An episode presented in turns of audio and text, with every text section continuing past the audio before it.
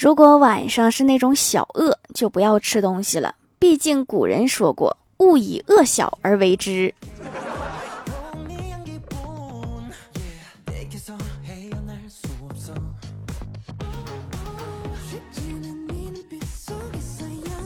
Hello，蜀山的土豆们，这里是甜萌仙侠段子秀欢乐江湖，我是你们萌豆萌豆的小薯条。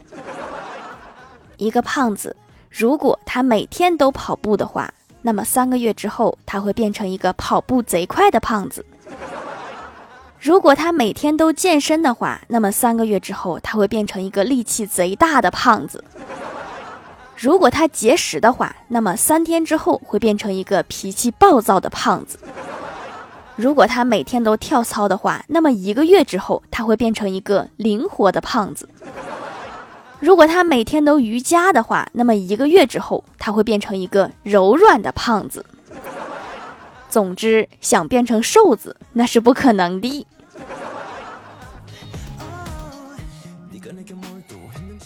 根据我多年的观察，我发现有个奇怪的现象：几乎所有的乞丐头发都非常的茂盛。你见过秃顶的乞丐吗？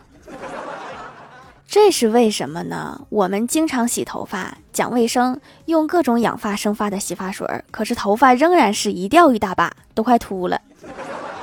你看看人家乞丐居无定所，风餐露宿，更不用说梳洗养发了。可是他们一个个头发茂盛，又黑又多，好像真的没有见过谢顶的乞丐。这是为什么呢？有知道的吗？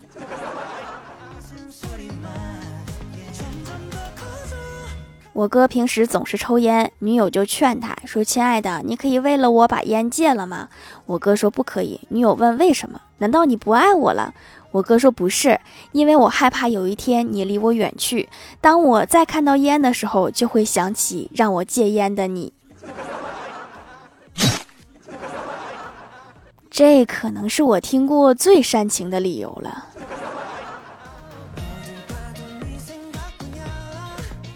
我问我哥，我说：“请问晚上有空吗？”我哥笑着说：“咱俩说话还用请字，多生分呀！”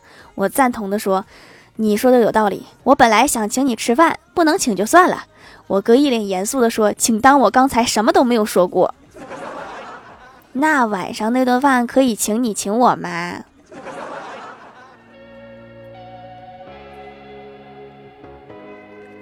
晚上，女神刚下班，给我哥发微信说好累呀。我哥问怎么了，女神说刚刚练舞回来。我哥回复说回来记得穿件外套，这个天气很容易感冒，别到时候感冒又得难受好几天。然后女神好像很开心，回复说好的，这么贴心呐。然后我哥回复说打个字的事儿，举手之劳罢了，这一看就是一个实在人。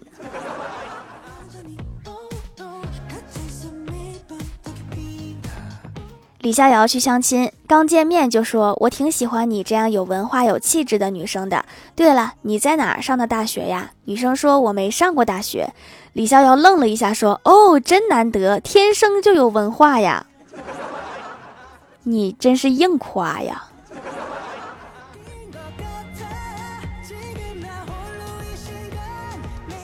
跟欢喜去逛街，看到一位母亲正在教育孩子，听说话好像是孩子调皮不懂事儿。欢喜就说：“我以前也不懂事儿，后来被人打了一顿。”我问：“然后就变懂事儿啦？”欢喜说：“还是不懂事儿，但是不敢嚣张了。”这一顿打的也不是一点效果没有。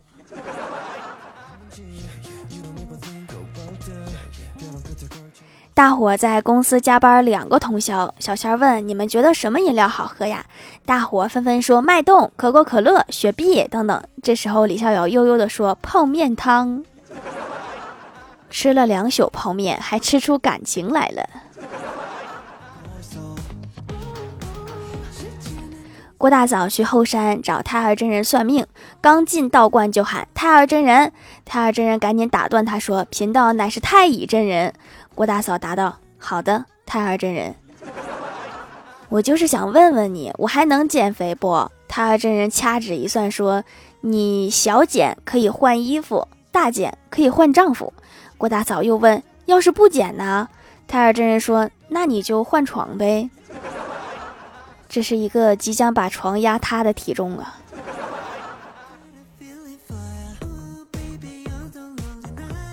出去玩，郭大嫂拍了好多照片，晚上一边修图一边问郭大侠说：“霞霞，你说如何才能拍出一张特别好看的自拍照啊？”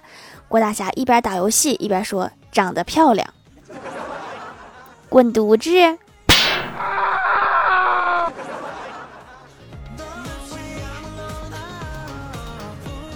今天上三年级的郭晓霞回来特别高兴，说老师夸她作文水平已经达到五年级的水平啦，兴奋的不得了。郭大侠默默地走到阳台，深深地吸了一口烟，拿着作业本的手微微颤抖，心中嘀咕：这篇我已经亲自修改了六遍的作文，原来只有这个水平，是不是对自己的期望太高了？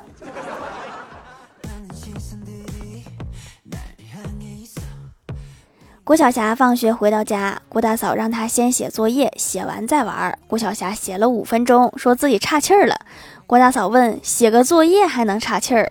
这我可是头回听说。”郭晓霞说：“可能是写作业的时候呼吸没有掌握好节奏，让我歇会儿就好啦。”看来写作业是个体力活啊。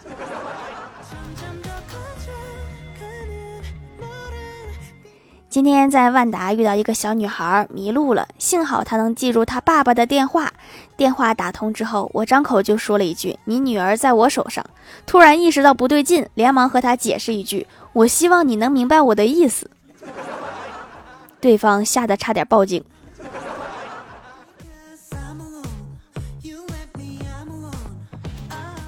小侄子来我家玩，我问他在学校学过英语吗？小侄子说学过。我问香蕉用英语怎么说？侄子说 banana。然后我又问橘子，侄子说 orange。我接着说那苹果呢？侄子说 apple。我就问个男的，我说玉米怎么说？侄子说一个粒儿一个粒儿的。然后我又问那榴莲呢？侄子说一个瓣儿一个瓣儿的。我怎么觉得后面两个你在忽悠我呢？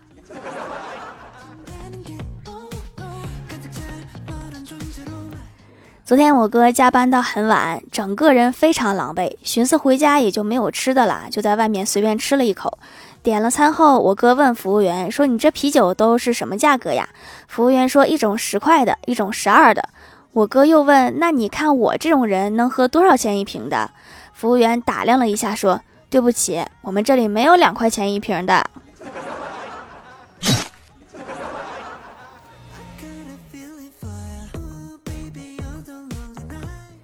有一天，我们一家子出去吃饭，我哥尿急，我们边找厕所边找饭店。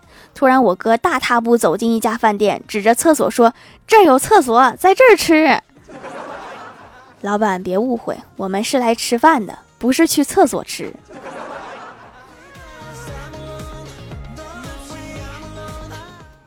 嗨，蜀山的土豆们，这里依然是带给你们好心情的欢乐江湖。喜欢这档节目，可以在某宝搜店铺“蜀山小卖店”支持一下我的店店，还可以在节目下方留言互动，还有机会上节目哦。下面来分享一下听友留言。首先，第一位叫做薯条酱，别拖鞋自己人。他说：“记得小学的时候，老师规定，凡是上课讲话的，要到教室后面罚站。有一天上课，我和邻座的同学偷偷讲话，被老师抓到，老师生气的指着我说：‘你把你刚刚说的话再大声的说一遍。’”然后我低着头走到教室后边，开始喃喃的低声说，然后老师说大声一点，让全班都听得到。然后我就大声的喊：“老师的拉链没拉。”别人都是罚站一节课，而我厉害了，罚站两节课。没找家长已经很给面子了，我觉得。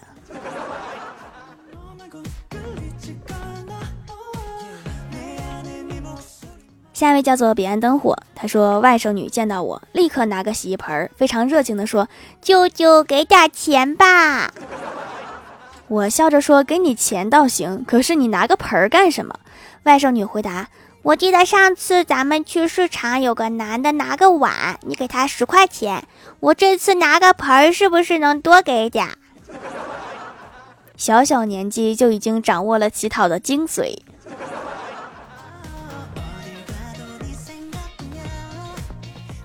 下一位叫做和谐有爱黑白熊，郭晓霞说：“妈咪，长大我想考警校当警察。”郭大嫂说：“你可拉倒吧，就你这个学习成绩，连警犬都当不了。现在警犬要求都这么高了吗？”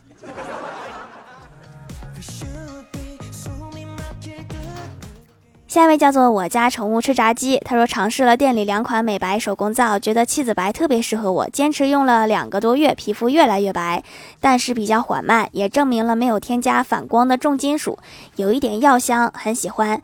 查阅了资料，是正经的流传千年的美白验方，喜欢这种有出处的配方制作的手工皂，蕴含着大智慧，智慧在流失啊！中国好多古方都被日本注册了专利。咱们用还得给人家钱，生气。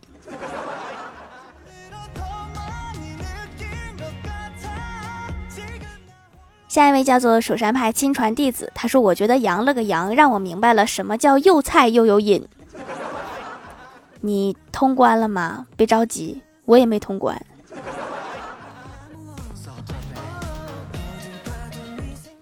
下一位叫做知行合一的隋先生，他说暗恋班上一个女神很久了，终于鼓起勇气表白。我对他说：“你看，昨天咱们双方家长都见面了，你就答应做我女朋友吧。”女神生气地说：“家长会上见也算呐。”确实闻所未闻。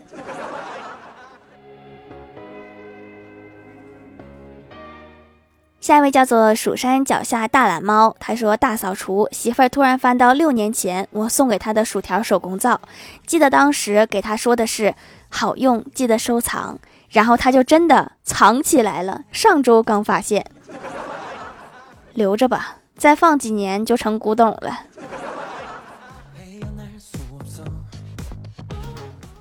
下一位叫做 T 幺四二四幺五八四幺八五，他说看到店里有好几款祛痘皂皂，询问了客服，给我推荐了适合自己肤质的皂皂，用上几天皮肤就冷静下来了，痘痘不红了，然后慢慢凋零，也没有长新的，这就好啦。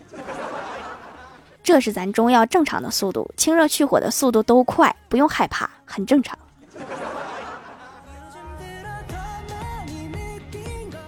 下一位叫做一个记忆深刻的昵称，他说听见有人说我坏话，我这小暴脾气立刻撸胳膊挽袖子上去和他们一起说我的坏话。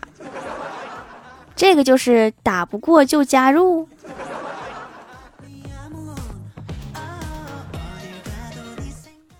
下一位叫做一条一条数一数数薯条，他说段子一条支持薯条。郭大嫂翻看相册，看着结婚前郭大侠挺拔的身材，再斜眼看看现在老公高高隆起的肚腩，悠悠的叹了一句：“岁月真是把杀猪刀啊！”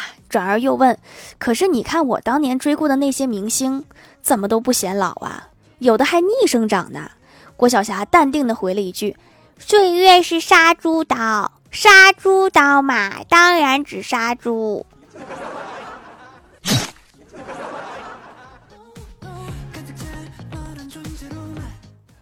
下一位叫做哈喽未燃烟火，他说很多人养不了深海鱼，其实是因为压力不够，所以我准备放在高压锅里养，记得放点葱姜去腥的。